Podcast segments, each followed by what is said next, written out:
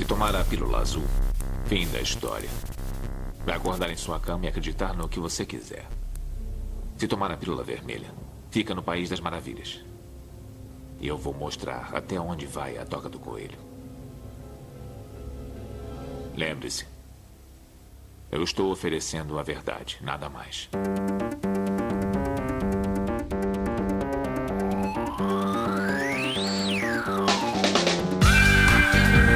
Magicando.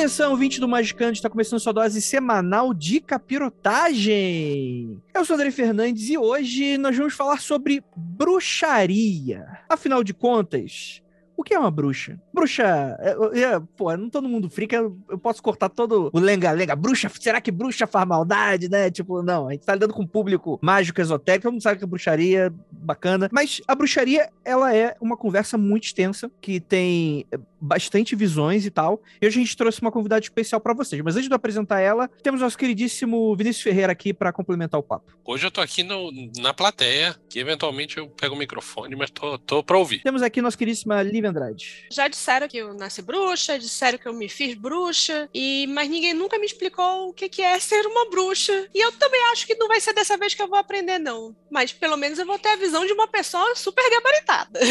Geralmente quando a pessoa chama de bruxa porque é, não gosta de você. Mas tem aqui, né? Tem, tem aquelas que, né, quando se autodenomina aí é show de bola. Temos aqui nossa queridíssima Ananda Mida. Opa, tudo bem, gente? Eu tô aqui hoje porque eu sou a neta das fofoqueiras que vocês não conseguiram calar. E eu quero saber de tudo hoje. Olha aí, ó, imagina. Se tivesse queimado todas as fofoqueiras, a Nandinha não tava aqui hoje. Imagina, jamais. Possível. E temos aqui nossa queridíssima Carol, a nossa Black Filipeta. E aí, tudo bem? Oi, gente, eu tô muito feliz que a gente vai falar de bruxaria hoje. Finalmente não vou ficar boiando no Magicando. eu quase consigo escutar a voz do Black Philip perguntando se eu quero sentir o gosto da manteiga, sabe? Se eu quero assinar o livro dele e tudo mais. Eu tô bem animada. Então eu vou falar sobre né, manteigas e outros derivados do leite. Junto com a nossa queridíssima convidada, Tânia. E aí, tudo bem? Se apresenta aí para o nosso ouvinte. Olá, crianças, gratidão pelo convite, gratidão por estar aqui, né? É um prazer estar falando sobre a minha filosofia de vida, o que eu acredito, o que eu auto me denomino, né? Como você citou, uma bruxa, né? Então é muito enriquecedor poder falar e poder desmistificar a questão da bruxaria, mostrando que a bruxa, ela pode até fazer maldade, mas isso não faz parte da filosofia, isso não faz parte do caminho dela. Então, gratidão por todos estarem me ouvindo. E a gente vai comentar mais sobre bruxaria. Bruxaria. Existe bruxaria raiz? Bruxaria Nutella? Bruxaria. Tem vários tipos de bruxaria. A gente vai falar mais sobre isso logo depois de e a gente já volta.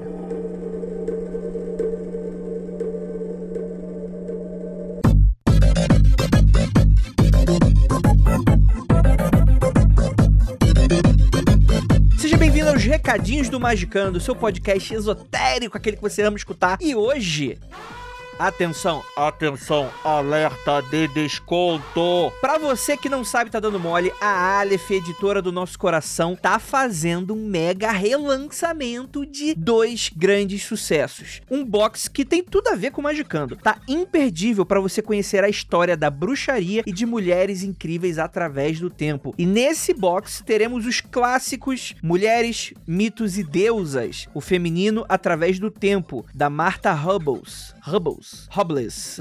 Hubbles. Eu não sei como pronuncia, né? Mas a Marta, que é uma escritora fantástica sobre o tema. E também vai ter nesse box, em dobradinha, História da Bruxaria, do Jeffrey B.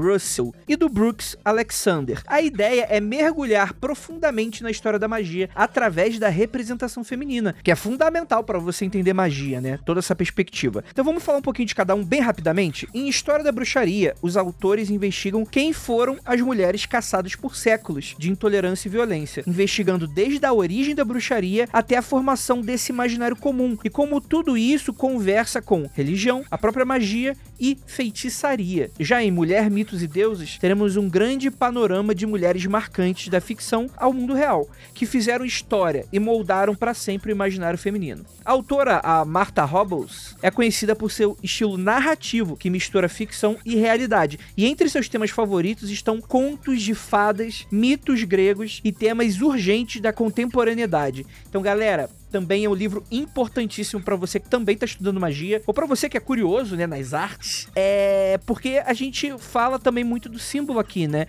Contos de fadas e mitos gregos para vocês que escutam Magicando desde sempre, sabem a importância disso para tudo, né? Para tudo, até para linguagem, né? Enfim, são dois livros importantíssimos e super interessantes aí para vocês. Eles são imperdíveis e estão reunidos em um box que, ó, tá, tá um chuchuzinho. E uma capa e edição muito maneira. E você encontra foto dele lá no nosso Twitter e no Instagram. A Aleph mandou pra gente, cara, a edição tá muito linda. Parece aquelas capas com aquele estilo de arte década de 60. Muito maneiro. Uma, uma parada meio lisérgica, né? Com formas e cores que vai chamar atenção aí na sua estante. Mas é claro que promoção aqui no Magicando geralmente vem com um presente a mais. E esses livros, o ouvinte do Magicando tem desconto especial. Não 10, não 20, mas 30. 30% de desconto. E ó, não apenas nesse box, mas em todo o site da Aleph até o final do ano. Você não ouviu errado.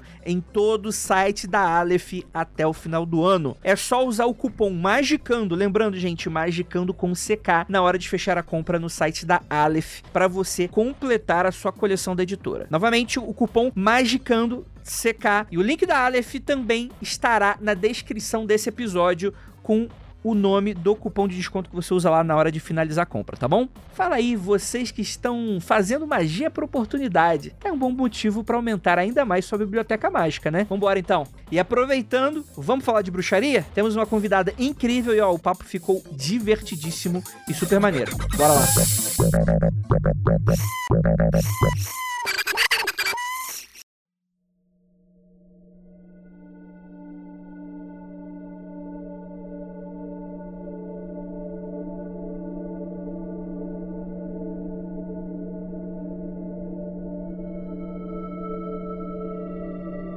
Tânia, minha querida, tudo bem? Deixa eu começar essa conversa com você hoje. Porque assim, eu já gostei que você tem uma risada maravilhosa. Risada de bruxa, né? Aquela risada, né? Bem potente. Como é que tu começou aí nesse mundo? Como é que foi essa tua iniciação? Eu sou bisnetas de cicanos, né? Então, a minha avó era uma cicana que se apaixonou por um espanhol e aí eles fugiram, porque ela não podia ficar no, no CRAN junto com uma pessoa que não era cicana. E aí vieram para o Brasil em um, navio com patatas e aqui se estabeleceram. E a minha avó teve 14 filhos, né? Teve a minha mãe tudo. E da minha mãe nasci eu. Era muito elétrica, eu era muito arteira, subia muito em árvore, né? E aí a minha avó, para me manter quieta enquanto a minha mãe trabalhava, ela começou a me ensinar o trabalho de manipulação de erva, de cristais, de tarô, de numerologia,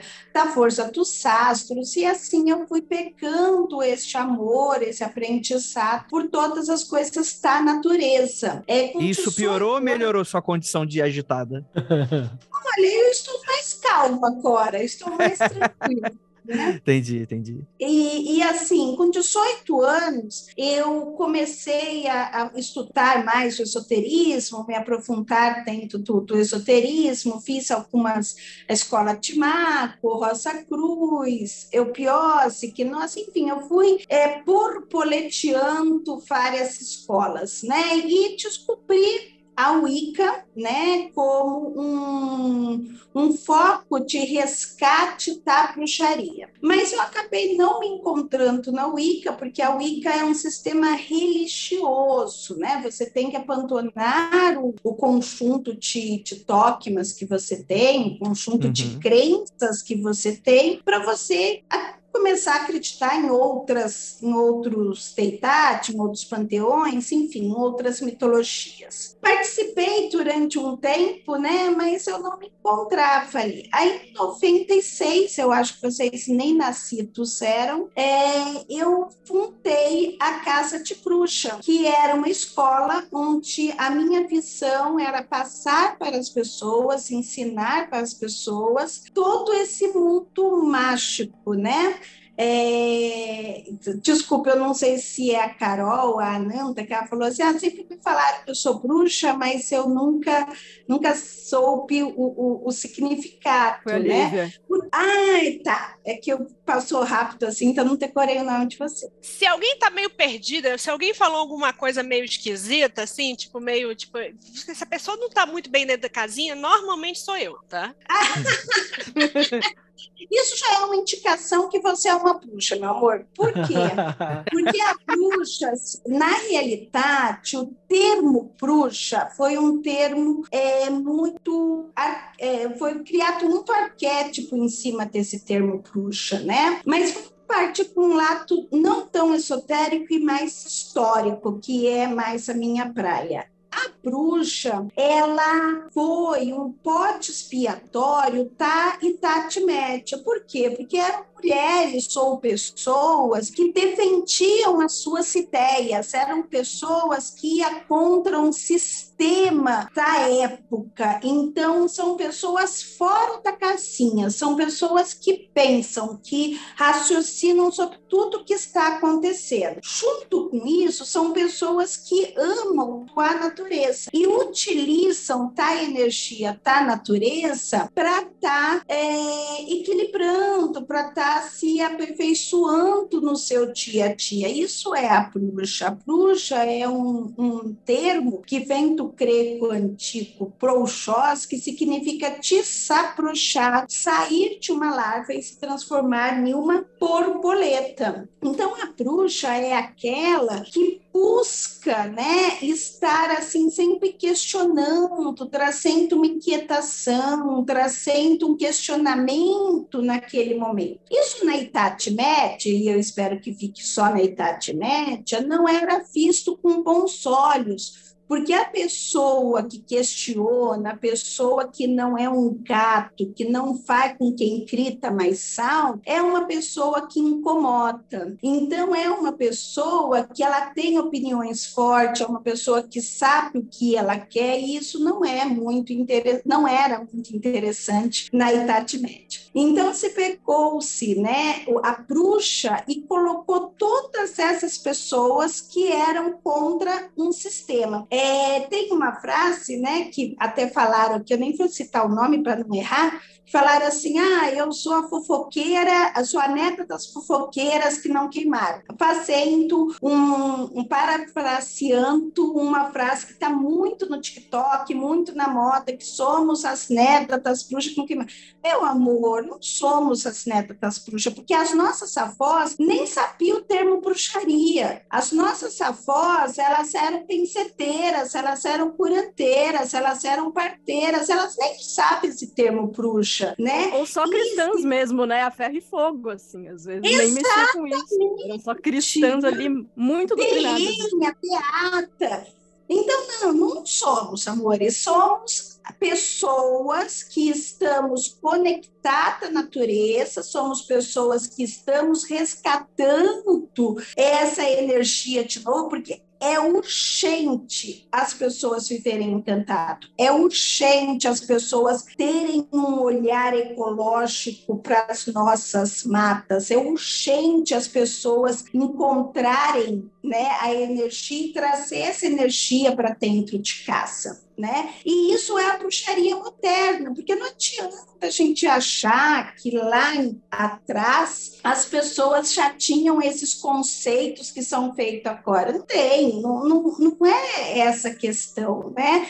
Então, isso é ser uma bruxa, olha, é bem, bem complexo, né? E, e você tendo ter esse, ter esse universo mágico, né? Você consegue, me perguntaram, você está mais calma, menos sereré? Você consegue consegue uma, uma estabilidade, você consegue uma tranquilidade, você consegue melhorar a qualidade de vida. Ai, desculpa se eu falei demais. Não, eu achei ótimo. Principalmente que eu acho que você dá uma visão que é muito importante, né? Do fato de se posicionar não como uma. do tipo, ah, eu apenas sigo tradições antigas, mas no sentido, tipo assim, não. As discussões que tem. uma postura do que tem hoje, né? E, e se colocar nessa coisa de ser uma resistência antissistema, que caçam pessoas, caçam ideias, né? Que caçam formas diferentes de pensar. E eu acho que isso é um pensamento crítico muito importante, que às vezes muitos esotéricos esquecem, né? Ficam só naquela de ficar estudando coisa do passado, enquanto isso, muitas coisas estão acontecendo à volta e, e não são percebidas, né? Ou não são dadas importância, né? Isso é interessante, com certeza. E eu achei também uma coisa bem legal, Tânia, que você falou, é, é que a gente vê muito as pessoas falando assim, ah, eu sou de uma tradição muito antiga e tal, não sei o que, como se a antiguidade fosse uma forma de legitimação. Pode seguir uma tradição antiga, tem, tem formas de você,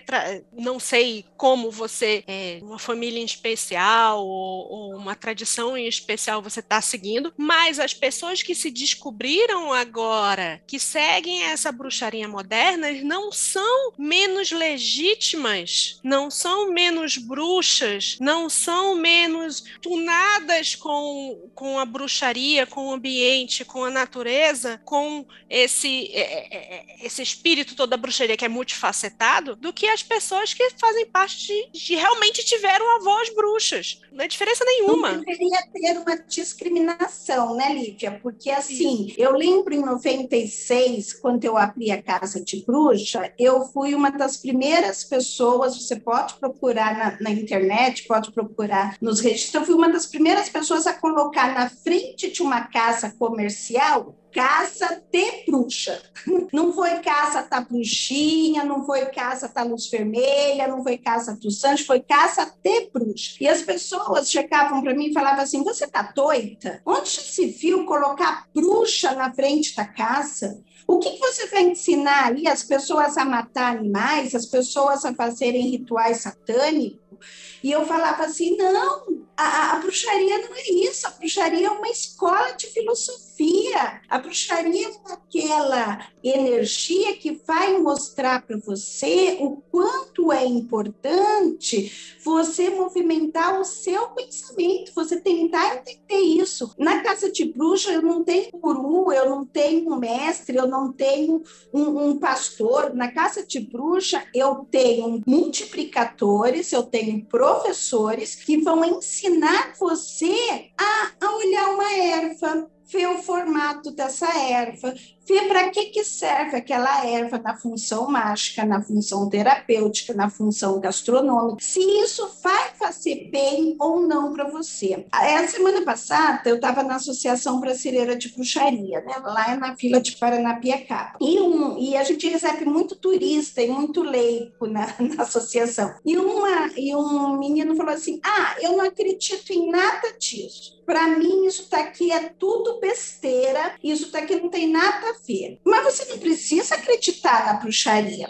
Quando você está com a carcanta inflamada, você não toma um antibiótico para que essa carcanta melhore? Você acredita nesse antibiótico? Ou ele faz o efeito porque ele tem princípios ativos que vão fazer esse efeito? A bruxaria séria, a bruxaria que não é Nutella, é uma bruxaria que vai se aprofundar nos princípios vibracionais e físicos das coisas que estão ao seu redor. Não é você acreditar que um cristalzinho vai modificar a sua vida, mas é saber que um quartzo branco ele tem uma pulsação que regula todo o nosso tempo nessa terceira dimensão. Que ele tem uma pulsação que foi por causa do quartzo branco que você tem o relógio. Porque se você não tivesse o quartzo branco, não existiria o relógio de pulso porque ele que está a pulsação dos minutos e dos segundos. É você saber que quando você usa uma alfacema para te acalmar, essa alfacema tem um nome científico que ela, ela um dos nomes, né? Porque a lavanda tem mais de alfacema tem mais de 35 tipos. Um dos tipos que é o conhecido no Brasil, ele chama lavanda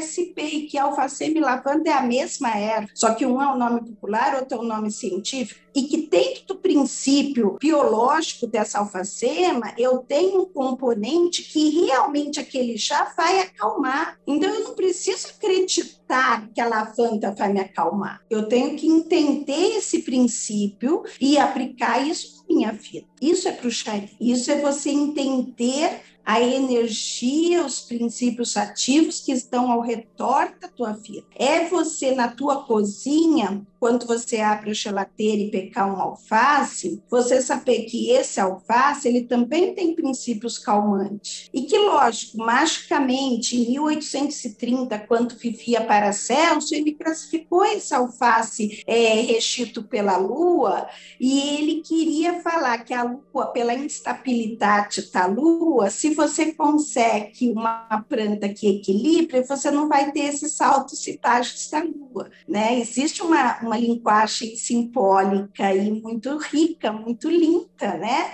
Então, é isso que é bruxaria. Carol, queria também te convidar muito para esse papo. Você concorda? Como é que é na tua visão? A Carol tá só sorrindo e balançando a cabeça.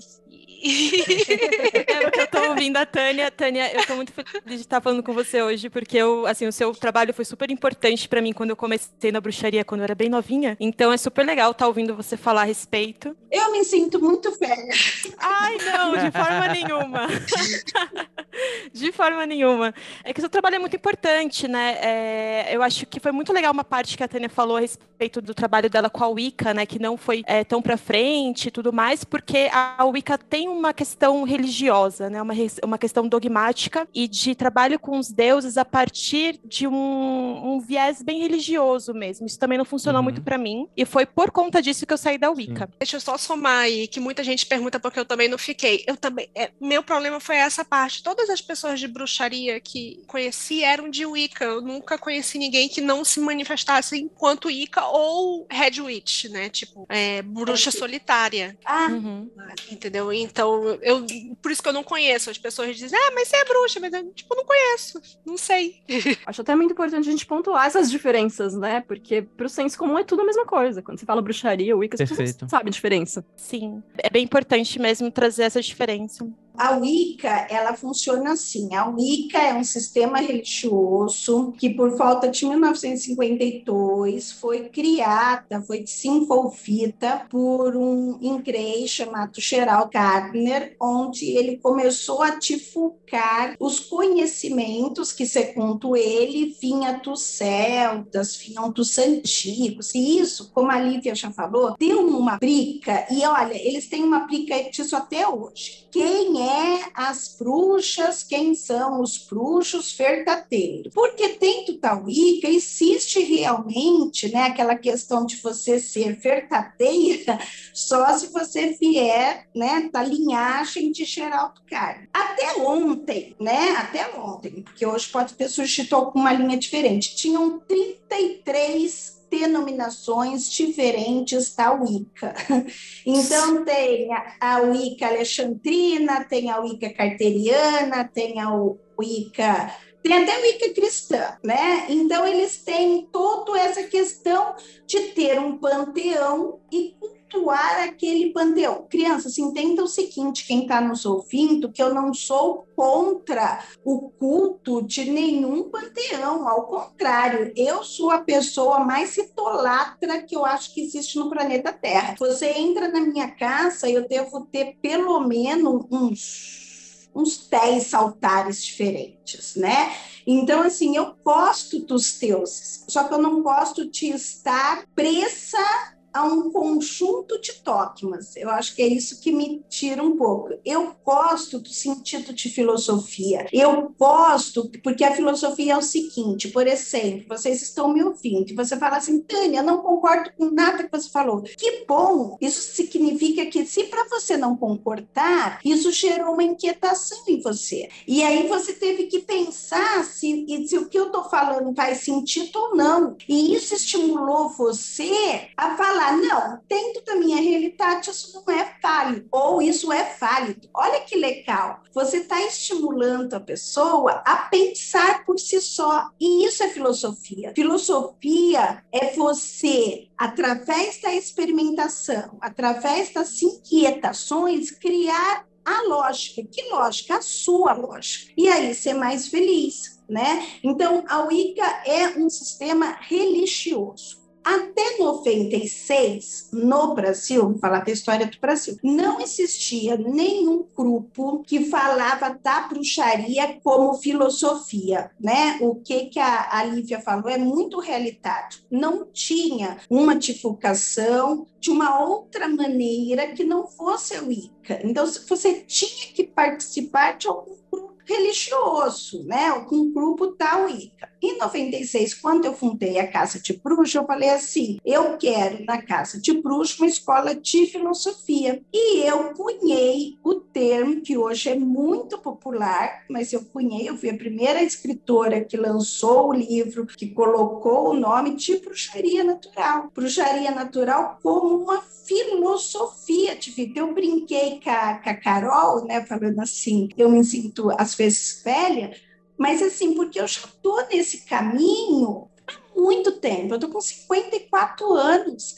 e, e, e, assim, a Casa de Bruxa tem 26 anos, então faz muito tempo que eu estou patente, eu estou tentando levar as pessoas que existe uma outra maneira, que existe uma bruxaria onde você tem essa experimentação e aí desenvolvendo a sua lógica né? Que é a bruxaria natural, que é uma filosofia de vida. Ah, Tani, como fica as crenças? Ah, sei lá, acredita no que você quiser. Se você quiser acreditar em Oxalá, em Emanchá, em Nossa Senhora, em Santo Antônio, em Isis, em Afrodite, é um conjunto de panteão que faz sentido para você. E você pode acreditar, porque eu acredito que os deuses eles são muito mais inteligentes do que a gente. E eles não devem ficar com essa picuinha entre eles. Eu acredito que, como eles são seres superiores, eles são todos amigos. Eu tenho certeza que sentam em uma mesma mesa, Odin, Thor, Jesus, Puta, Maria Madalena, e todo mundo conversa de uma maneira de plenitude. Perfeito, perfeito. É, dá pra gente falar um pouquinho sobre as, os tipos diferentes de, de bruxaria aqui, né? Tem a, a bruxaria tradicional, né? Bruxaria natural, como você tá falando, né, Tânia? A estregueria. Estregueria é bruxaria italiana. Isso, isso. Eu conheci muita gente num rolê muito sozinho, mas que vinha muito de, de parte tradicional da família, né? Do tipo avó que vai iniciando filha, que vai iniciando neta, né? E, e vai nesse processo, né? Isso é bruxaria Wicca... hereditária também, Andrei. Sim. É, quer falar um pouquinho sobre isso, Carol? É, é assim, a gente separou alguns tipos de bruxaria, né, para falar. Então a gente falou da tradicional, a, da bruxaria é, natural, como a Tânia estava mencionando agora. A gente tem outros tipos de bruxaria que é, são imensas, que é como a Tânia mencionou também dentro da Wicca, né, que vai ter é, a gardneriana, a diânica, que inclusive ela também tem um pezinho um pouco parecido com a estrigueria, porque ela também ela tem um culto voltado a Diana, né, e toda a questão de Arádia, que é a filha de Diana com Lúcifer, é toda uma, uma mitologia muito específica, mas que também é, tem tanto na bruxaria em si como na Wicca. Aí depois eu acho, Andrei, não sei se faz sentido a gente tentar é, traçar um diferencial entre essas duas coisas um pouco mais é, marcante, porque é uma das perguntas que a gente recebe bastante, né? Qual a diferença entre bruxaria e Wicca, né? Mas elas acabam se conversando muito porque as duas têm tradições muito distintas e elas acabam se atravessando, né? E para além disso, eu acho que é a Wicca mesmo, né? Que ela acaba sendo muito famosa, que como a Antônia mencionou, né? Ela foi criada aí nos anos 60 e ela é um dos motivos do porquê a gente usa tanto o termo bruxa também, né? Naquele primeiro momento em que você tem um movimento feminista que se apropria dessa terminologia é, para subverter a, a, o significado da palavra bruxa, que inicialmente não é positivo, mas você subverte e você se apropria desse termo é, como uma forma de resistência. Então, é a partir do movimento feminista nos anos 60 também que a gente acaba usando muito essa terminologia. E muito disso a gente deve ao Wicca, né? Então, eu sei que é, é um movimento que, que é muito criticado e eu acho que as críticas fazem sentido. Eu acho que a, a Wicca ela tem uma roupagem um pouco mais é, neutra, um pouco mais dócil é, do que a bruxaria que eu pratico, por exemplo, porque eu não sei se eu acabei mencionando, mas eu não sou bruxa natural como a Tânia estava explicando, eu sou mais da bruxaria tradicional. Então tem toda uma questão um pouco mais de visceralidade, é um trabalho mais voltado para questões de sombras, é um pouco parecido com o que a bruxaria apocalíptica fala no livro do Peter Gray, né? É, uhum. Que é uma questão de, da bruxaria como uma forma de resistência política também. É, e aí ela acaba se diferindo um pouco da questão da bruxaria natural. Ainda assim, ela também vai usar, é, é, é eu acho que a bruxaria bruxaria tradicional e a bruxaria natural e qualquer outro tipo de bruxaria, ela se beneficiou muito de toda a forma como a Wicca trouxe essa roupagem um pouco mais amena, uhum. um pouco mais, é, um pouco menos indigesta, porque é muito difícil você sair de uma criação cristã e você já ir para uma prática não tradicional é, de imediato, é, super hardcore, né? né? Tipo, Exatamente. toda diferente. É, não, meu, fato, né? A Wicca tem uma importância muito grande, né? Conheço muito. muita gente, meninas e meninos jovens, que se iniciaram na Wicca e tal, continuam até hoje hoje, outros que uhum. saíram depois de um tempo, mas a importância disso é muito grande, né? A gente brinca, Sim. claro, tipo, tem as brincadeiras clássicas que a gente faz aqui com uhum. relação ao Wicca e tal, mas sempre com muito respeito, porque de fato é, é por onde muita gente começa, né? Pô, é a mesma coisa que a Tanta tá falando, Rosa Cruz. Não é, não é um caminho que eu pratico, é, mas dá para ver que é uma porta de entrada muito grande para muita gente que dá ali o start, né? E aí a pessoa escolhe se ela quer continuar ou não quer, né? E é o que é justo, né? Assim como pode ser um, uma quebra muito grande para algumas pessoas você sair de um paradigma religioso convencional, vamos dizer assim, e partir para uma coisa que seja brutalmente diferente. A minha primeira aproximação com bruxaria não deu certo por conta dessa abordagem da Wicca. Como que aconteceu? Eu era um, um jovenzinho ansioso pelo contrato com o demônio. Tá, tava ali lendo, lendo meus primeiros livrinhos de magia, achando tudo muito divertido, tudo muito legal. E uma pessoa próxima de mim chegou e falou: pô, tô num rolê aqui de bruxaria. Eu falei, pô, parece interessante, como que é isso? E a pessoa me descreveu o Wicca. Eu falei, tá, mas isso daí é religião, né? Cadê a parte da magia? magia? Ah, a gente faz celebrações da roda do ano, não sei o quê. Tá, mas é, é magia, assim. e a bola é de fogo, né? E, e, não tinha, era, era só trocar Jesus. Não pelo... tem bola de fogo pela, pela, pela deusa e pelo deus, e eu falei, ah, pronto, então tô fora, isso eu não vou querer, não. Então não aconteceu justamente porque era parecido demais. Então, vejo que tem seu valor. Para muita gente, é, é, a porta de entrada para drogas mais forte. Sim. Mas para certas pessoas também não tem apelo, né? Acho que se eu conhecesse a bruxaria da Tânia nesse, nessa época que eu tinha 14, 15 anos, talvez tivesse me encantado muito mais. Ou talvez você tivesse achado muito ameno.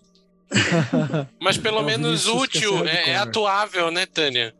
Pelo tudo que você está me falando, o, tudo que eu queria era uma coisa atuável, uma coisa que me, que, que prática, me fizesse né? ter agência sobre as coisas. Isso. É a ideia da bruxaria natural é te ensinar um ofício, né? Então você aprende um ofício né? Você pensando, você experimentando, você cria um ofício. Não adianta a gente ficar só pensando assim, ah, eu vou comemorar a rota do ano. Tá, legal, né? O Teus nasce, o Teus morre, a Teusa nasce, faz. Mas aonde que eu aplico isso na minha fita? Aonde que eu trago isso para minha fita? Será que não é a mesma coisa eu comemorar o Natal, ou comemorar a festa junina, ou eu né? Então, estou trocando um conjunto de panteão por outro, um conjunto de dogmas por outro. E eu senti isso, né, no meu coração. E aí eu falei assim, não, não é, não é esse caminho que eu quero, né? A Carol falou uma coisa muito legal, né?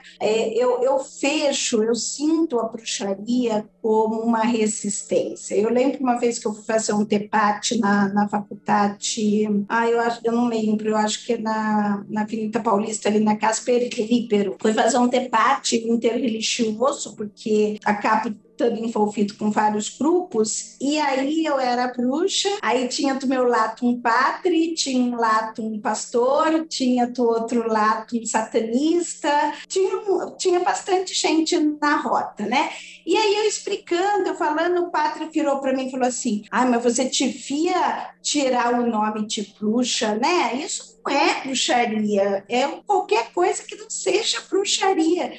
Mas aí que tá. É essa resistência de você tentar mostrar que existe algo diferente. Seja se você vai encontrar na bruxaria natural, ou na Wicca, que, é, ou na, na, na, na bruxaria do caos, ou na tradicional, não importa importa a linha que você está. O importante é você ter se encontrado dentro de uma linha e você perceber que existem muito mais, existem muitas coisas a serem estudadas, aprendidas, desenvolvidas. E tem caminhos, tem portas, tem espaço para todas as linhas né? E as linhas não precisam ficar discutindo qual que é melhor, qual que é pior, qual, né? Porque a gente sempre vai ter um ser humano no meio das linhas também que atrapalha bastante, porque o ser humano ele vai pôr o eco e esse eco vai acabar também é, é puxando a sardinha para o lado dele. É, eu achei interessante essa parte da Tânia ter falado né, do incômodo do padre em relação a ela usar o termo bruxa, e isso me lembra muito é, um, o livro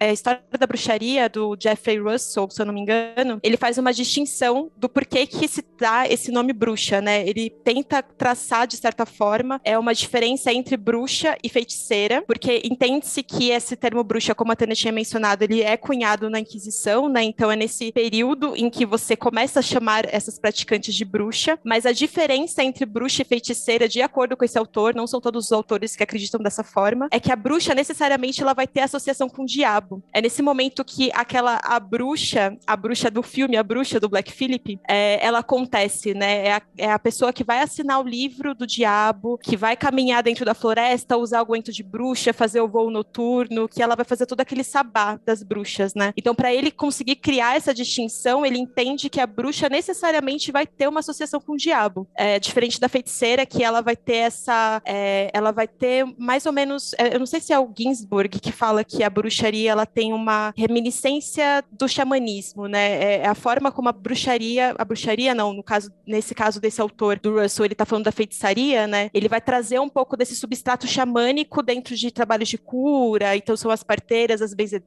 as pessoas que vão receber os doentes na própria casa para poder curar através de ervas, né? Ele cria essa distinção. Mas o termo bruxa é muito mal visto por conta dessa associação com o diabo, né? É toda uma questão histórica. É interessante vocês falarem disso, porque eu sou chamada de bruxa pelas pessoas, mas eu tenho muita dificuldade em me apropriar desse termo. Hoje, para mim, tá tudo muito mais tranquilo, porque eu acho que eu vou ganhando um pouco mais de esclarecimento. Mas a ideia que foi vendida para mim de bruxa na infância e adolescência, para além da coisa da Inquisição, da Santa Sé, enfim, era uma coisa Disney, né? Uma coisa extremamente eurocentrada, aquela bruxa estereotipada, né? Com chapéu e tal. E não é o que eu queria ser não era nisso que eu me espelhava, então cada vez que alguém falava, ah, mas você é bruxa, pela questão também, né, de cerveira, de mexer com planta, enfim, ah, até no próprio Ilê, né, que eu participo, a feiticeira, a bruxa, sou eu, e hoje eu tenho muito menos bode porque conversando com pessoas tipo a Ju Ponzi, ou mesmo o Valdir, pessoas que vieram também dessa escola de bruxaria, para mostrar essa coisa que a Tânia estava falando, de que a bruxa pode ser um termo guarda-chuva para coisas que que estão à margem do que é convencional, assim. Então, hoje eu não brigo mais tanto com essa definição. Mas ainda é um caminho de me entender nesse lugar ou não, né? Que pode acontecer também. Mas eu tô achando uma reflexão muito interessante para mim. Eu acho que a, qualquer pessoa que faz uma prática de magia simpática pode ser chamada de bruxa, né? Então, é meio complicado, assim. Não necessariamente ela é bruxa, mas. Mesmo na época da Inquisição, era todo mundo que praticava coisas que eram condenáveis pelo cristianismo, né? Pela Igreja Católica. Isso é. inclui então... pessoas cristãs, né? Exato, exatamente. E, e, nós Judeus. não tão longe até a Idade Média. Aqui mesmo na época da colonização, muita gente foi pro caralho, assim. É, no Brasil foi a, o, local, a gente não teve Santa Inquisição no Brasil, a gente não teve um tribunal montado no Brasil. Então, o que, que era feito no Brasil? No Brasil foi relatado historicamente o desaparecimento e, o, e a condenação de mais de duas mil pessoas condenados de práticas de feitiçaria. Quem eram essas pessoas? Eram os pachés, eram os caciques que eles faziam a prática de ervas e isso na visão dos jesuítas era algo demoníaco, era algo horrível. Então eles pecavam esses pachés, esses caciques, e eles mandavam para Lisboa. Então, assim, é, foi feita uma reforma na igreja da Sé, onde eles acharam em 98, 99, eu não, não estou muito certa dessa data, vários é, relatos, vários documentos falando sobre esses processos inquisitórios, onde a grande maioria eram os nativos daqui que estavam sendo condenados. E aí, esse termo bruxa, né, para mim, ele é um termo que, que ajuda a pessoa a se colocar, se posicionar de uma forma diferente né? Então eu tenho um amor à natureza, eu tenho uma vibração de união com toda essa parte, sem fazer as práticas, sem a energia de cada coisa, então eu estou fazendo essa manipulação. Eu brinco da seguinte maneira, que toda bruxa é uma feiticeira, mas nem toda feiticeira é uma bruxa. Por quê? Porque a gente tem uma, uma, uma definição um pouquinho diferente que a Carol trouxe, que é o seguinte: a bruxa ela está nessa busca do, da transformação, da, dessa mudança, ela está no encontro com a natureza, ela está aprendendo um ofício, ela sabe manipular essa energia, mas ela tem alguns princípios também, né? Que, por exemplo, dentro da bruxaria, você não vai interferir na vida do outro, né? Você pode fazer o que você quiser, mas você não pode interferir na vida do outro, né? Já a feiticeira, ela não tem esse, esse princípio, ela usa a feitiçaria com o que ela quiser, né? Vamos falar igual Raul Seixas falava, pode fazer tudo que tu quiseres, pois é tudo da lei. Então existe essa diferença, né? Dentro da bruxaria e dentro é, da feitiçaria. Outra coisa que eu gostaria de estar é, colocando aqui é o seguinte: eu acredito que todas as 8 bilhões de pessoas que tem no planeta Terra são bruxas. Todas, todas são bruxas. Algumas conscientes, algumas não. Algumas assumidas, algumas não. Mas as 8 bilhões de pessoas, elas são bruxas. E eu acredito o seguinte, que a bruxaria é igual aprender a sua segunda língua. Se você não é estimulado a aprender todo esse mundo encantado que tem à sua volta, você cresce acreditando que não tem mais nada. Agora, se Deus de criança, né, principalmente dos seus 12, 13 anos que começa a despertar, as pessoas tivessem orientações do que é energia, do que é vibração, do que são princípios ativos, do que são princípios vibracionais, de como gira mundo, de como funciona o inexplicável, seria muito melhor para todas as pessoas entenderem a intuição, entender esse sexto sentido. Na bruxaria natural, a gente acredita que a gente tem sete sentidos e não cinco sentidos, né? Normalmente as pessoas falam de cinco sentidos, falam do tato, da audição, do olfato,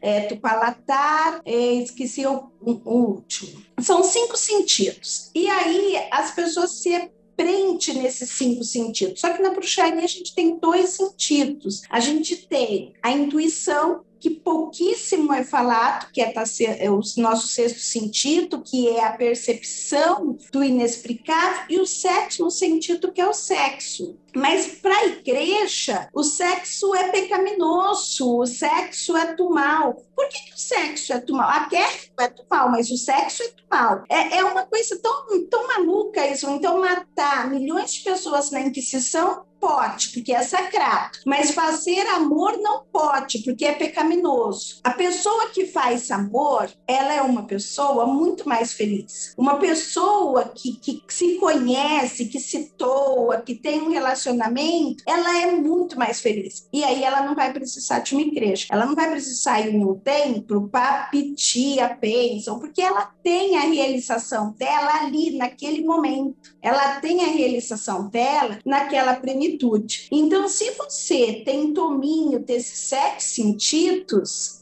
você tem um poder que às vezes pode causar e incomodar as pessoas ao seu lado. É, favor seria aqui aquele shade.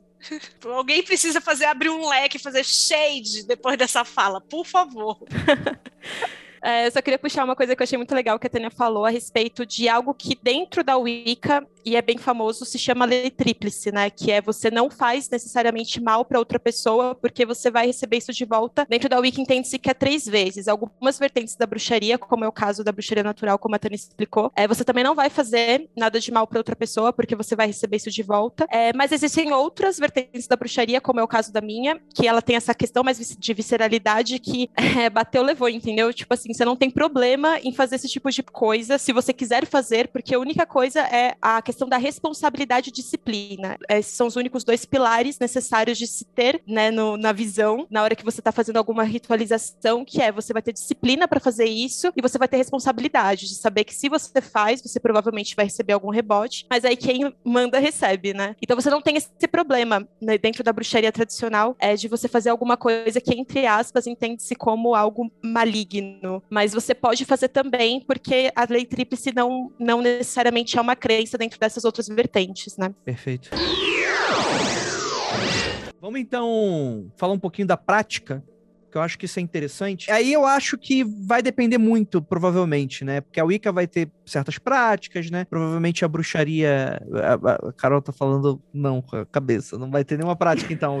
A gente, a gente precisa fazer, uma, a gente precisa fazer nossa de Wicca para tirar algumas Precisamos. dúvidas que eu tenho com relação a, a, essa forma de trabalhar o esoterismo e tal. Mas a bruxaria em si, ela tem um conjunto de práticas que são muito, muito abrangentes, né? Muito amplo, né? O que se pode fazer e tal. Principalmente se a gente tem essa visão de que puxa um pouquinho do xamanismo, né? Daquilo de você usar aquilo que tá à sua volta e tal. Então, é, dá para entender que aquilo que tá à sua volta muda, né? Dependendo do local, né? Da onde até, até às vezes na mesma cidade, dependendo da classe social, você vai ter acesso a coisas diferentes, né? E aí tem todas aquelas tretas que a gente já conhece, por exemplo, ah, é porque aquela galera mais europeia quer os a, a, aquela coisa que só nasce na Europa. E é caro, né? E tem uma barreira, né? É, é, é monetária, né, que vai, então tipo assim, ah, você só pode fazer com essa planta. Fala, não, peraí, né, então isso faz com que a, a bruxa tem que ser rica para importar coisas, né? Como é que isso funciona? E é claro que existem questões, limitações, visões que são muito divergentes e tal. Então eu queria que a Tânia, depois a Carol, depois quem mais quiser falar, falasse um pouquinho da prática, né? Como é que é o dia a dia, a rotina, né? Além, é claro, das celebrações que vocês devem fazer, provavelmente, mas o, o, o dia a dia, né? O que, que vocês fazem? Então, dentro da bruxaria natural, é, isso é uma coisa que sempre me incomodou, Andrei. É uma coisa muito cara, né? Praticar a bruxaria natural. A bruxaria, ela é cara, porque eu comecei a, a, estudar, me aprofundar, aí tinha alguns livros que falavam assim, vou dar um, um, exemplo, que eu acho que é o mais popular. Ah, você tem que usar mandrágora. Mas Puts, tem mandrágora. grila, é muito difícil de achar mandrágora. Gente. Todos Meu. os livros de ervas que você traz de fora pede a mandrágora. Como que você arruma isso? eu consegui arrumar uma vez essa mandrágora. Ficou, ficou supimpa o negócio. É mas... receita, né? Você tá ali fazendo uma torta, vai ver a receita mirtilos. Gente, nem existe mirtilo, sabe? Tipo, é, é inventado, é ficção, nem existe. E isso me incomodava, porque eu falava, nossa, mas não tem uma erva aqui na, na, na região que vai ter esses princípios. Tanto tanto que foram anos, foram mais de 30 anos fazendo pesquisas de ervas para você achar, para a gente conseguir encontrar ervas semelhantes tento tá flora, tento tá, é, tá mata, né? Aqui do Brasil. Então, por exemplo, uma erva que não é bracileira, mas se aclimatizou muito bem no Brasil, que é o gengibre, substitui muito bem a mandrágora nos, nos feitiços, né? Então, é importante a gente não se pecar tanto.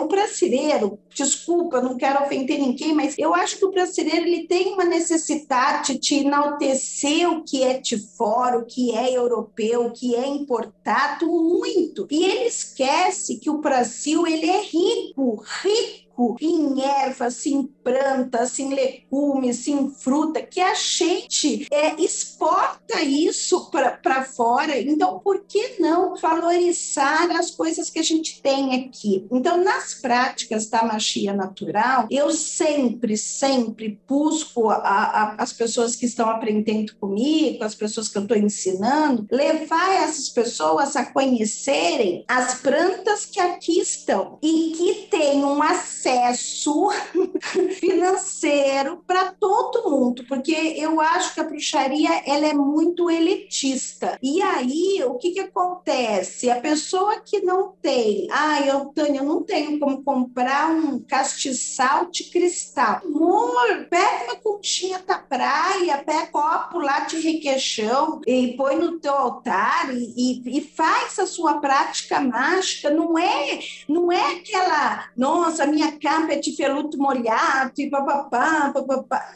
Não, eu posso a roupa que eu comprei em um brechó e que eu deixei aquela roupa para aquela prática mágica, né? É, e à medida que a magia vai entrando na tua vida e você tem, por exemplo, eu tenho uma capa de veludo molhado, porque eu tinha de ter uma capa de feruto molhado. Eu fui lá e comprei, porque eh, toda prática mágica, ela traz uma prosperidade muito grande se você está no caminho, que vai te proporcionar de você comprar uma capa de feluto molhado, um, um, hoje no meu altar eu tenho uma taça de cristal, mas isso foi com o tempo e com a conquista que toda essa magia ela traz de retorno, né? Mas se você não tem, meu, vê o que, que, tem ao seu redor, né? Veja o que você pode adaptar. Vai na rua. Vocês já perceberam quantas plantas tem na calçada? Aí a pessoa fala assim, mas eu moro no apartamento. Mas você já olhou que, por exemplo, agora a gente está na época do cipês amarelo. Você viu como tá bonito os cipês amarelos? Você pode passar ali, você não precisa para uma calêntula. Você pode recolher esse cipê amarelo e com essa energia do IP amarelo, vou falar só da função mágica dele. Se você quer regido pelo sol, você pode fazer uma prática de prosperidade. Você pode fazer um banho, você pode fazer um escaltapé, você pode fazer uma mantala de, de, de, de flores para puxar essa energia. Então, assim, às vezes eu acho que falta isso, falta as pessoas aprenderem que a, a, tem coisas ao redor delas que dá para fazer práticas maravilhosas. É, eu gosto muito desse viés ecológico, né, da bruxaria natural. É uma coisa que eu admiro bastante. É, essa coisa que a Tânia acabou de falar, né, de a gente não enxergar o que está ao nosso redor, principalmente no contexto urbano, na botânica a gente chama de cegueira botânica, né? está cercado por plantas em todos os lugares e você não enxerga. Então é um exercício interessante a se fazer quando você sai de casa, vai comprar pão, vai pegar o metrô, vai pegar o trem, observar quais plantas estão ali nesse contexto urbano observar melhor, procurar saber para que elas servem. Hoje em dia tem até aplicativo de celular para você reconhecer planta, né? Se você não conhece. Inclusive, baixas são muito bons. Mas também é, bom, é boa essa reflexão de como a gente chegou até aqui, né? Porque a gente. Por que, que o verde ficou invisível para nós, assim? E isso não é uma questão moral, não é uma questão de caráter, isso é histórico, né? Evolutivo também, porque a princípio, quando a gente estava ali nos primórdios dos tempos, o nosso cérebro estava muito mais atento a coisas que se mexiam, né? No caso, animais que podiam predar você e te atacarem. A planta não oferecia essa ameaça, então foi normal a gente se desenvolver num sentido de não prestar tanta atenção assim. Mas aí também tem toda a questão social, histórica, tudo isso se soma. E eu acho que nesse contexto que a gente vive hoje, principalmente no Brasil, mas a gente pode falar do mundo todo, questão de queimadas, desmatamento, Amazônia indo pro caralho, etc., que a gente exercite esse tipo de coisa, é, até na questão da comida, que é a tecla que eu sempre vou bater aqui, né? De pessoas estarem passando fome com coisas que são nutritivas e comestíveis ao redor, assim, que a pessoa não enxerga. Uhum. É, que mostra um pouco dessa desconexão, né? De como que é imposta uma cultura que te desconecta dos, do, do, dos locais, né? Pensando nessa questão da conexão, né? Eu acho que, na hora que eu tava fazendo assim com a cabeça, quando você tava falando sobre a prática, eu acho que existe um tipo de prática específico que vai atravessar qualquer tipo de bruxaria, independentemente de qual tradição a gente tá falando, que é a prática da observação da natureza. Então, mesmo não sendo bruxa natural, é necessário que você preste atenção nos ciclos da natureza no seu redor. Você vai olhar para o externo para que você possa olhar para o seu interno também. Então, eu acho que de prática que vai é, atravessar qualquer uma delas é os esbás e os sabás. É, não necessariamente você precisa ter toda aquela historinha, né, como a Tânia tinha mencionado, né, de você celebrar os sabás que estão falando sobre a morte e o renascimento do Deus Sol e assim por diante, tudo mais. Você não precisa fazer isso, mas você vai observar é, os solstícios e os equinócios. Você vai observar os esbates, que são as luas cheias, lua, a lua minguante, a lua nova, a lua negra, e você vai tentar traçar suas, suas práticas de feitiçaria, né, dentro daquilo que a gente está tentando traçar aqui sobre o que é feitiçaria, o que é bruxaria. Essas práticas que são mais feitiçarias, você vai tentar usar também esses essa observação do externo da natureza é, dentro dessas práticas e tentar ver como isso reflete no seu interno, né? Eu acho que essa é uma prática de bruxaria por si só. É, não consigo imaginar uma bruxa que não faça isso, independentemente da tradição dela, mas pode ser que aconteça porque é uma prática muito perene, né? As pessoas vão fazendo o que elas querem, vão é, mudando conforme a necessidade, né? Gostei da colocação da Carol, uma prática perene. Não tinha usado essa palavra aí. Prática perene. Gostei, gostei. Prática perene. Vou colocar no meu dicionário. Tá bom. Eu quero pedir para a Ananta, pelo jeito vocês são bem tecnológicos, né? Ela falou de app para reconhecer plantas. Se depois alguém puder me mandar esse app, eu gostaria de conhecer. Mando, mando sim. Você vai, você instala, né? Eu vou passar, tipo, acho que tem uns dois ou três que eu conheço você instala no seu celular, não sei se seu telefone é iPhone. É né? Android. Você vai baixar, é, você vai baixar lá na, na Play Store, então, e você aponta com a câmera ah, para a planta. Esse... Caramba, reconhecível mesmo, que demais. Exato. É se tiver no gente, banco sério. de dados, ela te dá o nome regional, né, e o nome científico. Também bato muito nessa tecla das pessoas se apegarem ao nome científico mesmo da planta, porque esse nome pode mudar de região, o nome região, popular né? pode mudar de região para região, Sim. exato. Fala se você morre ou não se você comer. Não, aí já é demais. Morre, é nutritivo e dá barato. Só tem essas três opções, né? Uhum. Tem, tem um aplicativo desse. Fica né? aí para um desenvolvedor essa ideia. Fala, o Andrei. É, eu já fiz essa experiência. Eu, eu não, não sou entendedor de plantas, embora eu me interesse pelo tema. Eu sou o desgosto da minha mãe, né? Minha mãe é, é a pessoa das plantas também. Tem, enfim, eu já peguei esse aplicativo, instalei no meu telefone e fiz um reconhecimento aqui pelo bairro. Tipo, uns três quarteirões de raio em volta de onde eu moro, do apartamento cinza e escuro onde eu moro. Tipo, o mínimo, o mínimo que eu podia fazer eu fiz, que é de, de entender quais são as plantas que tem aqui em volta, tal. No jardim do, do prédio vizinho, a planta que nasce na calçada, a árvore que tá ali de propósito e, e o aplicativo funciona de verdade, viu? Bem bacana. Oh, gostei. Adorei essa ideia. Coloca o link aqui pro pessoal na descrição do episódio, né? Deixa eu perguntar então uma, uma questão aqui que vocês estavam falando e tal. A gente encostou no termo magia simpática, né? Queria perguntar se existe o termo magia antipática, que é a minha magia. Mentira, só de sacanagem. É, na verdade, é. É, é, é, é, sobre, sobre, sobre magia é, simpática, né? Que um tema que a gente falou brevemente em outros episódios, lembro até que o Keller citou muito sobre essa questão. Queria até que ele, que ele relembrasse o que, que é magia simpática, Keller. Em linhas gerais, magia simpática são magias de conexões. Você vai fazer algo para poder conectar alguma outra. Então, são coisas que criam essas conexões. Então, sei lá, por exemplo, falar que às vezes determinada noz é bom pro cérebro, como a gente já contou, é porque tem uma conexão simpática entre um e outro. Então, você vai fazer algo que são parecidos visualmente, né? Né? Pode ser visualmente, pode ser simbolicamente, pode ser alguma coisa que conecta ponto A ao ponto B, ou indivíduo A ao indivíduo B. Quando você está fazendo a simpatia, por exemplo, de botar o nome de alguém no congelador, você está querendo que aquela pessoa fique travada, fique atrasada, não consiga fazer, fique mais lenta, que a questão do frio está associada ao nome daquele indivíduo. Então, simpatia é você fazer essas conexões simbólicas entre uma coisa e outra, em linhas gerais. Vai ter especificidades para cada pessoa que está usando. É dessa maneira que vocês usam na bruxaria, Tânia? Tipo, como é que funciona a lógica? Existe uma, uma lógica universal da magia simpática? É algo pessoal? Você precisa, é, você precisa construir o seu próprio alfabeto? Ou é algo que já vem já do tipo, ah, precisa ser ensinado para a pessoa entender os códigos? Como é que isso funciona? Ah, tem, tem as várias fissões, né? Esqueci o nome do menino, do, do gatinho. Ele explicou muito bem, né? O gatinho, o gatinho é o gato ou é o menino? Porque ele é o nosso é gatinho do grupo. Né? o gatinho do gatinho. Né? Eu miau. gosto do gatinho miau mesmo, porque eu tenho um gatinho que está comigo há 30 anos e ele é o meu gatinho mesmo. Mas os dois são muito gatinhos, né?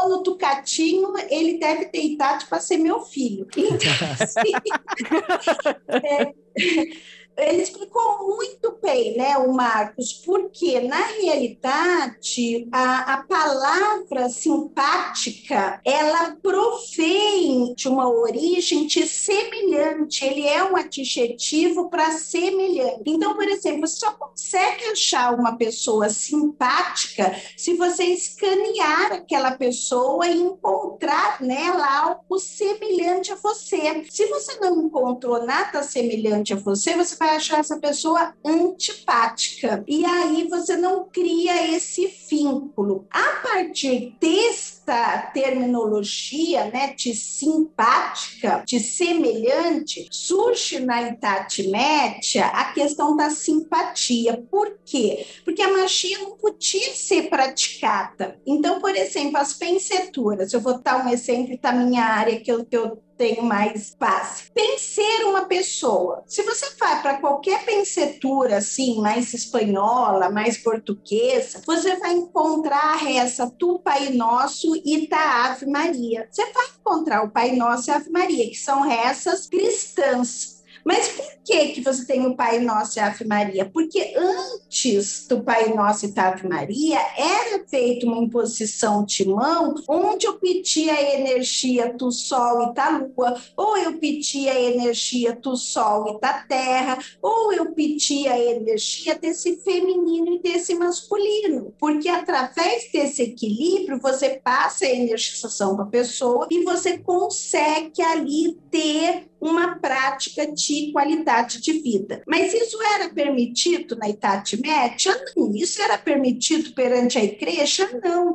Então, o que a igreja tem que eu possa substituir e ter essa conexão? Pai Nosso Ave Maria. Vou lá e rezo Pai Nosso Ave Maria. Eu criei uma conexão com o pai e eu criei uma conexão com a mãe, feminino e masculino, para trazer equilíbrio àquela pessoa, né? Sobre a questão dessa semelhança, né? Paracelso escreveu um, um, uma teoria que chama Teoria das Assinaturas, que eu acho lindo a teoria das assinaturas, porque ele descreve que tudo na natureza mostra para que serve, que são semelhantes. Então, quando eu pego uma noz, eu sei que ali eu tenho a representação de um cérebro, então eu posso estar usando essa semelhança, essa simpatia no que eu precisar fazer, no que eu preciso fazer naquele momento. Se eu pego. Deixa eu fazer uma pergunta. Isso vem de fábrica? É do tipo, beleza, tem algumas coisas que provavelmente vão ser muito óbvias, né, que são muito claras assim. Mas você tem a, o poder de você mesmo ver algumas assinaturas e você fazer o seu, as suas próprias conexões sem demandar um livro, uma questão? dentro da bruxaria natural, você é um pesquisador, você é o cientista do seu caminho. Então, você vai também fazer suas próprias conexões e você vai experimentar isso. Você vai ter a disciplina de deixar isso relatado e de fazer essa prática prática. Então, por exemplo, Tânia, eu olho uma planta e acho que ela parece com um fígado.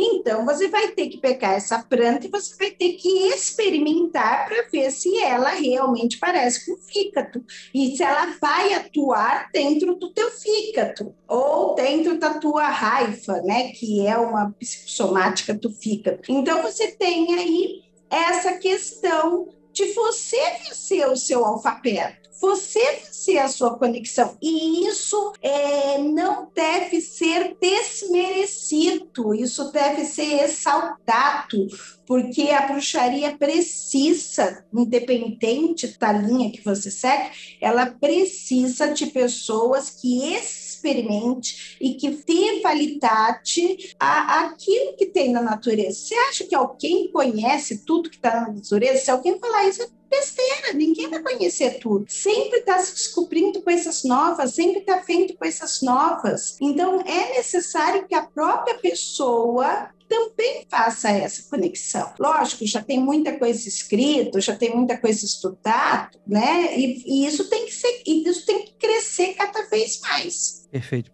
Concordo totalmente com a Tânia, assim, eu acho que dentro da bruxaria, independentemente de qual tradição, né, qual vertente você segue, é essencial que você teste, você precisa fazer isso, porque é uma das questões básicas, né, de quando você é uma bruxa. Você precisa ir vendo aquilo que faz sentido para você, como você tinha mencionado, né, criar o seu próprio alfabeto. Mas eu até posso dar um exemplo, assim, de um tipo de, é, eu não sei se dá para chamar de magia simpática, mas de correspondência que a gente faz é dentro da minha vertente, que é, às vezes a gente precisa fazer coisas de revitalização. E não necessariamente dá para você usar sangue de verdade para você fazer revitalização por várias questões, né? Questões práticas, né? E porque ou, ou então outras pessoas não estão é, confortáveis com cortes no geral. Isso já são coisas que o Magicano já falou em outros episódios. Mas uma forma que você pode fazer, que é por correspondência, é você usar romã, por exemplo. Você usa romã para fazer a mesma questão de, é, de revitalização a partir dessa ideia do sangue, e você vai usar ela e você vai fazer algum ritual dentro de uma estrutura que faça sentido para você.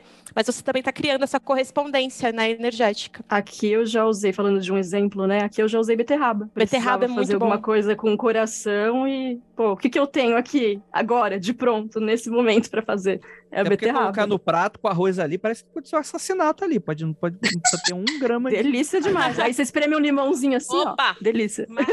Gostoso demais!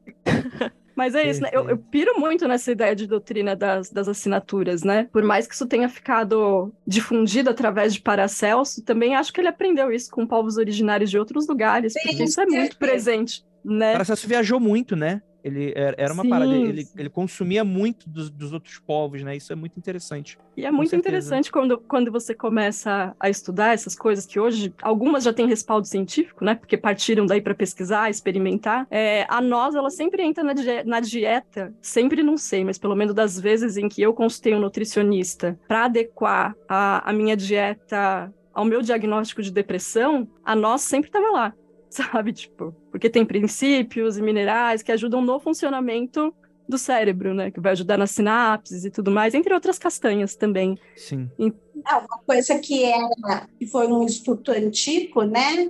Que foi difundido é que o tomate ele parece com a próstata. Então, os antigos comiam tomate, né? Os homens, para chutar no restabelecimento da próstata. E em 2010, no México, foi feito num- numa faculdade uma pesquisa que foi depois validada em Harvard, que o tomate realmente ajuda no tratamento de, de próstata. Então, isso é legal. Né? Eu, eu sou apaixonada por esse lado, porque eu acredito muito que, as, que todas as curas, todas, todas, sem exceção, estão na natureza. Então, basta você ter olhos para ver, você ter, observar, você experimentar.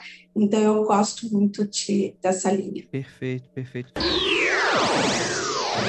Vamos lá. se caminhando pro, pro encerramento, assim, vocês já falaram muito do, da observação da natureza como sendo algo imprescindível. Quais outras ferramentas, sejam práticas ou teóricas, alguém que está interessado em bruxaria precisa ficar atento, assim? Seja físico mesmo, tipo uma arma mágica, que, tipo, ou armas mágicas, né? Ou seja uma lógica de mundo que seja interessante. Talvez o que seja imprescindível para começar seja ter um altar com quatro elementos. Talvez sem isso não dá. Acho que é meio que importante, assim, para dar o início aí. Acho que, acho, acho, que começa bem, né? Acho que começa bem se tiver, pelo menos. Equilibradinho, é. Concordo com a Carol. Eu estava pensando exatamente o, o, o que, que precisa, imprescindível, assim, né? E depende de onde você mora, Carol. Por exemplo, ó, você mora em uma chácara. Vai te contar que você mora em uma chácara. Você já mora dentro de um altar. Então você não tem que pegar esse altar e levar para dentro da tua casa. Você já mora dentro de uma chácara, você já está repleta de verde, você já tem, né, por exemplo, um lago, uma piscina ali que tem a água perto de você, você já tem o sol patento, que é o fogo, você já tem o ar puro, que é o ar. Então, você não tem a necessidade de pecar esses elementos e levar para dentro da tua casa, porque você já está no meio deste altar, né? Falando de bruxaria urbana, do nosso dia a dia, é imprescindível. Se você quer uma, uma relicação, né?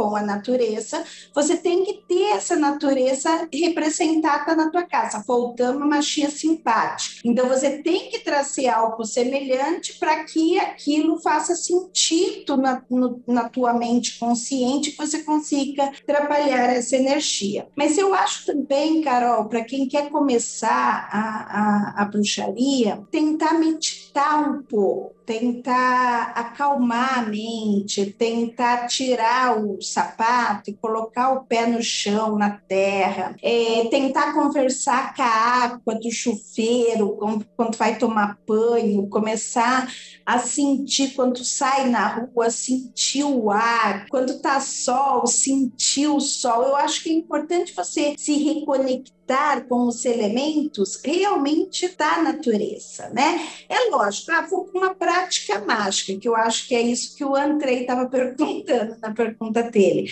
Aí, depende, depende da tradição que você quer seguir, né? Vai ter tradição que vai te pedir capa, vai ter tradição que vai te pedir varinha, vai ter tradição que vai te pedir é, pentáculo, tem tradição que vai pedir o cálice, vai pedir, né? Cada tradição tem ali um conjunto de instrumentos que faz faz parte. Como eu falei para vocês, eu até brinquei com alguém, eu falei assim, ah, talvez se você conhecesse a bruxaria natural, você também não ficaria, né? A bruxaria natural, ela é muito, muito simples. Ela é muito da natureza. Então, assim, você precisa ter vontade de estudar. Eu sou da seguinte opinião: você quer entrar na bruxaria, você tem que ter vontade de estudar, você tem que ter disciplina de estudar, você tem que ter é, aquele comprometimento em estar estudando. E não só estudando, porque senão você se torna um teórico. É, é, estudou, viu algum conceito, colocou aquilo em prática e viu se aquilo fez sentido ou não para você. É isso que, que, que eu vejo como essencial nos primeiros passos, né? No, no, no passo não, né? Tô sendo coisa, no caminho da bruxaria. Percebi que a gente está indo para o encerramento. Antes da gente fechar, eu queria fazer duas perguntas que eu acho que são rápidas de responder. A primeira é a seguinte: num contexto de bruxaria, o que, que é possível fazer em grupo que não é possível fazer sozinho? Na bruxaria natural, nada. Tudo que você faz sozinho, você pode fazer em grupo. E tudo que você faz em grupo, você pode fazer sozinho. Na bruxaria natural não tem essa. Você pode fazer uma prática solitária, ou você pode fazer uma, prática de grupo da mesma maneira. A diferença, Vinícius, é o seguinte: dentro da bruxaria natural, a, a, minha experiência é o seguinte: quando você está com grupo, você tem uma vibração mais forte. É a mesma coisa de, por exemplo, eu pegar um palito de churrasco. Quando eu pego um, um, um palito de churrasco e eu quebro, é muito simples eu quebrar esse palito de churrasco. Agora, quando eu tenho um maço de palito de churrasco e eu tento quebrar, eu posso até conseguir quebrar esse maço de palito, mas é mais difícil. Então, quando a gente está em grupo e o grupo está sintonizado, eu sinto que a vibração daquele ritual, a vibração daquela, daquela celebração, daquele ato mágico, ela fica mais forte, porque eu tenho mais pessoas pulsando aquela energia. Mas isso não significa também que você sozinho não tenha força fenomenal e possa trazer tudo que você quiser para o seu caminho. Excelente eu acho que dentro da minha vertente, talvez a gente pegue um pouco o do que a Star Hawk fala, né, no Dança Cósmica das Feiticeiras, que é quando você tá no caminho da bruxaria, necessariamente você tá trabalhando com questões de sombra. E aí eu tô falando necessariamente de como o Jung coloca mesmo. É, se você tá sozinho, você não tem esse trabalho de espelho, de espelhamento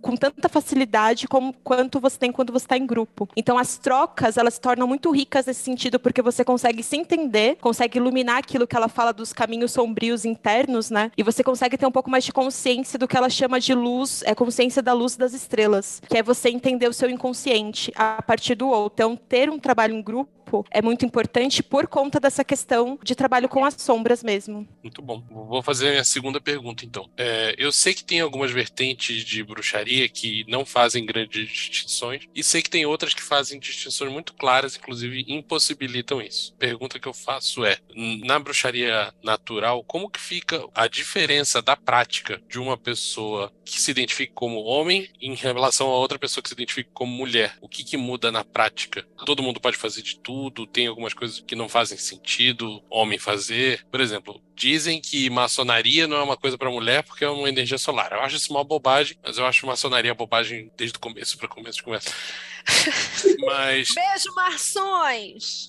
Mas eu. Mações, mas, beijo, mas, mações. Mas já rolou, já rolou de me chamarem pra. De me chamarem, não, de me falarem, ah, vai ter um ritual de bruxaria, tal, tal, tal. Eu falei, legal, posso ir? Não, esse é só pra mulher. Eu, tá, beleza. É assim, ó, eu vou tento tá bruxaria natural, não tem muito essa questão, né? Os homens, eles têm uma certa resistência, viu, Vinícius? Eu sinto que os meninos buscam menos a, o desenvolvimento da bruxaria, talvez por uma propaganda que a bruxaria é mais feminina e não sei o É, quê. tem um estigma, sei. Né? É Total. um estigma, exatamente. Eu não sei se é por esse estigma ou não. Eu sinto nesse período, nessa trilha aqui que eu tô da bruxaria, que os meninos buscam menos. Mas, assim, diferença entre, entre práticas eu não vejo. O que, que eu percebo, às vezes, é o seguinte: eu tenho uma sala de aula mista, né? Então, a gente, as nossas reuniões são mistas. E, às vezes, as mulheres, elas têm uma maneira mais como que eu vou falar? Mais assim, aberta, né? Então, as mulheres falam da menstruação, fala, fala das relações, fala de algumas coisas que, às vezes, eu sinto que alguns meninos ficam mais vermelhinho, ficam mais incomodados com, a, com o papo que tem. Mas, como eu falei, na bruxaria natural é tudo muito aberto, é tudo muito é, é livre. Então, meninos e meninas são muito bem-vindos, né, para fazer parte dessa teia. Espero ter respondido. Respondeu sim, muito obrigado. É, sobre essa questão, eu sei que em algumas vertentes da Wicca é, diz que se você tá dentro do mesmo conventículo, né, ou coven, se você tem caras e minas, as minas vão fazer a celebração do esbate, que aí eles vão chamar necessariamente da, da celebração da lua cheia, e os meninos só vão fazer na lua nova.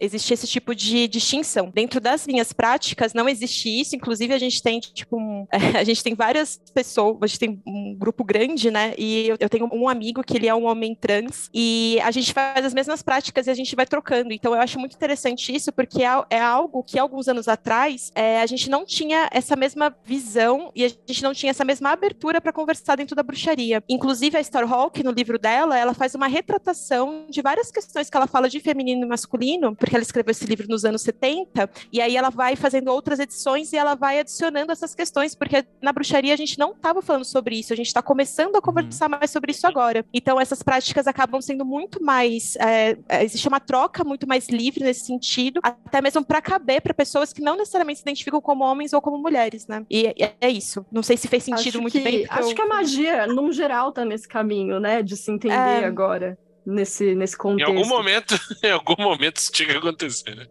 Exato, é, é, urgente mesmo, tipo, urge. É uma discussão do momento, né? Quando eu digo do momento, eu digo da zeitgeist, do, do, do, da nossa geração. Você a ver essa, essa discussão e, e, a retomada do fato de algumas antigas, é, eu ia querer civilizações, mas na verdade são tradições antigas, já percebiam que havia um, um terceiro sexo, que havia um terceiro gênero, e, e nós nós estamos retomando esse conhecimento agora. Então, tem toda uma discussão. É claro que as coisas que hum. foram escritas da década de 60 e de 70, a não ser que a pessoa seja muito para frente, faltava esse tipo de, de discussão. E uma das coisas que sempre me chamou a atenção é que, assim, eu namorei com, com várias pessoas não binárias.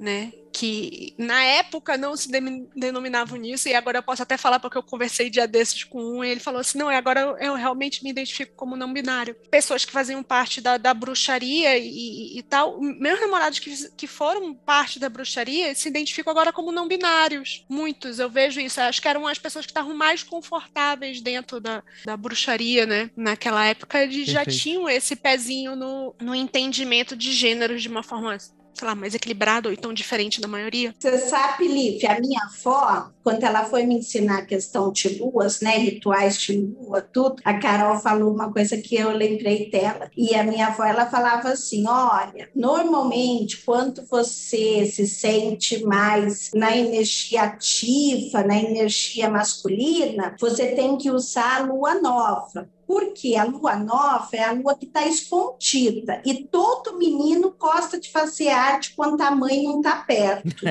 Então, a lua nova é a época de você usar essa energia. Você está mais ativa, você está mais masculina, você vai usar a lua nova. Sim. Você está mais meiga, você está mais feminina, você está mais é, passiva, mais tranquila, você vai usar a lua cheia, porque aí a mãe está presente e todo toda menina perto tamanho, ela é toda meiga. Então, assim, a minha avó, ela tinha essa, essa definição para explicar. E a, a Carol falou, né, tá lua nova, tá lua cheia, eu lembrei do que a minha avó falava. Essa história que a Tânia contou, né, sobre em, em, grupos, em reuniões, ela perceber que as pessoas que se identificam com gênero masculino são mais retraídas, né, para falar de certos assuntos. Acho que isso vem do machismo mesmo, né? A gente aprende que uma pessoa performando masculinidade, ela não vai ser muito. É a parte do machismo Aberta, né? que, que, que, é ruim para os caras, assim, né? De que o cara não vai expor muitos sentimentos, não vai ter liberdade para ser muito emotivo, expor algumas particularidades aí. E eu achei importante pontuar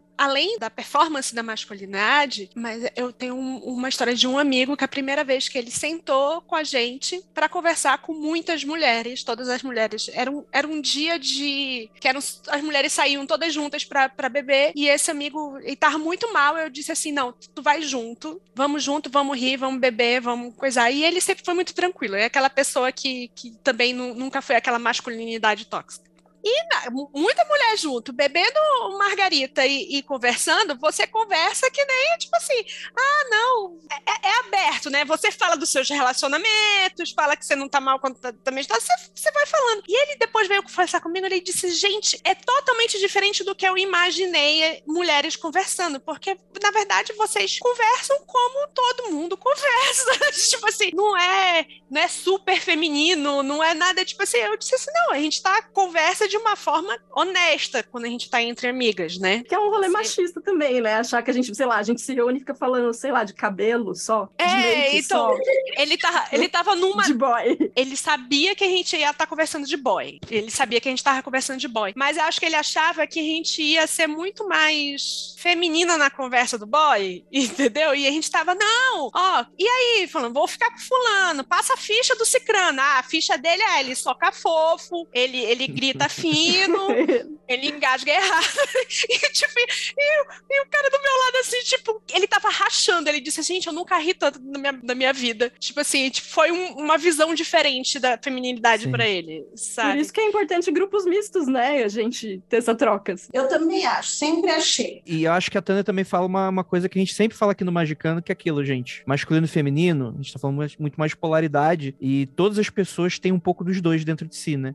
Então é toda essas discussões meio bobocas, super conservadoras e tal, que eu acho que é o grande resumo desse episódio, né? Bruxaria sendo um conceito de resistência, né? No momento que você tá impondo algo a alguma pessoa, existe esse dois passos para trás, peraí, vamos, vamos conversar. Não é, a gente não precisa seguir só porque a sociedade estabeleceu uma parada, vamos rediscutir isso, que eu acho que isso é saudável, né?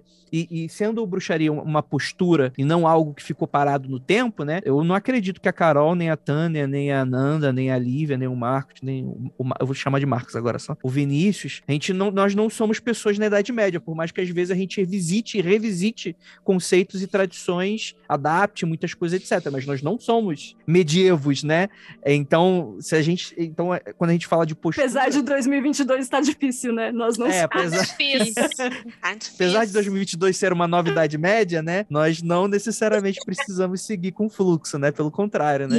Acho que bruxaria é seguir contra o fluxo muitas vezes, né? É, é aproveitar tudo, né? Muito, muito bacana, gente. Aprendi muito nesse episódio e muito, muito bacana. Gente, eu acho que é isso. Muito obrigado para todo mundo que ficou até aqui. Adorei esse papo todo. Tânia, onde é que o pessoal te encontra? Fala um pouquinho do teu trabalho, como é que é tudo? Olha, eu estou em Santo André, na Rua das Piqueiras, 2146, no bairro Campestre. É uma casa roxa, é a única casa da Rua das Piqueiras. É uma escola onde a gente tem mais de 150 cursos de formação, entre eles a questão da bruxaria, a questão da astrologia, da numerologia. É uma escola, não é um templo, então segue todos os princípios de escola. Então você vai ter matéria, você vai estudar com o professor, você vai ter que ler livro, você vai ter que estudar, então tem todo o, o trabalho de escola mesmo, né? Porque às vezes as pessoas acham que a casa de bruxa é só um lugar de ritual, um lugar de celebração, não. A gente é uma escola. E aí, lógico, dentro das celebrações importantes, né? Eu falo que eu sou arroz de festa, eu adoro uma celebração. Então, enquanto algumas pessoas celebram só o solstício, só o sexpás, eu celebro tudo, né? Ah, é tia de Afrodite eu celebro, ah, é tia da semente que nasceu eu celebro, é tia da árvore eu celebro, porque eu acho que a vida é uma celebração. Então a gente tem sempre muitas celebrações na casa de bruxa, muitas festas, né? E de final de semana eu estou ficando um pouco, né, não todo final de semana, mas eu estou ficando na Associação Brasileira de Bruxaria, que é uma associação diferente da Casa de Bruxa, que busca né, é, manter um lugar de acolhimento às pessoas que queiram é, informações sobre a magia. Então, na, casa, na associação, a gente tem o, os grupos de xamanismos que vão lá fazer as vivências, tem o grupo Tauíca, tem o grupo do Então, são vários grupos que passam pela associação de sábado e domingo para que você conheça as diversas linhas que tem, né? Tem o vampirismo, então as diversas linhas para você ter esse, esse contato. Porque às vezes, o que, que eu percebo? A pessoa fala, ah, mas como que eu vou ter um contato? Como que eu vou perceber esse, esse mundo tão extenso que a gente tem da bruxaria. Então, a casa de bruxa é especializada na bruxaria, na... não sei se é a palavra certa que eu estou usando, mas ela tem foco na bruxaria natural e a associação ela é um lugar de acolhimento para os diversos grupos esotéricos, místicos, né? E todo sábado e domingo, às 14 horas, tem um encontro. É, agora, no final de outubro, a gente vai estar fazendo o Festival Halloween, que são 29, 30, 31, 1 e 2, né? São cinco dias festejando o Halloween, trazendo também as várias é, diferenças de celebração. O que é Halloween, o que é Samaim, o que é Beltane, o que cada um tem em comum, por que, que se celebra um, por que, que não se celebra outro, como que o grupo faz isso. Então vão ter vários rituais, vão ter rituais de honra aos nossos antepassados, então vai ser uma festa também para levar conhecimento às pessoas que queiram de uma forma totalmente gratuita. Perfeito, perfeito. Então é isso, gente. Ósculo no bode, Praise the Sun para todos vocês.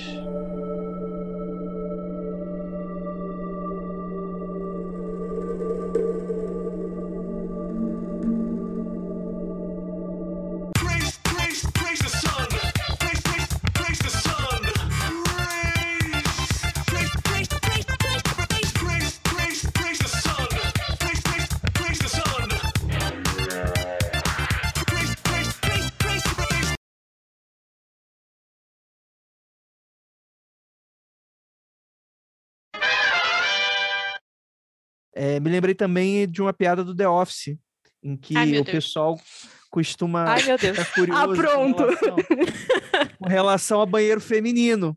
Ah, O pessoal, tipo, aí, aí quando descobrem que tem um lounge no banheiro feminino, que só tem no banheiro feminino, é tipo, tem um lounge dentro do banheiro. Aí os caras passam a tarde toda dentro do banheiro feminino pra ficar lendo revista e tirando cochilo. E é isso aí, mano. Então tem vantagens nesse universo também que, que os homens não aproveitam, né? Sabe o que eu lembrei? Eu não fiz a Ah. apresentação. Não fez. pô, Eu, eu, eu vi É a hora, segunda eu vi vez na que o hora. André te chama. o André está me boicotando, então tô aqui. Põe isso no extra. ô- Denúncia. Denúncia. Temos aqui Nossa. esse, o cara que assistiu o Marcos Kelly.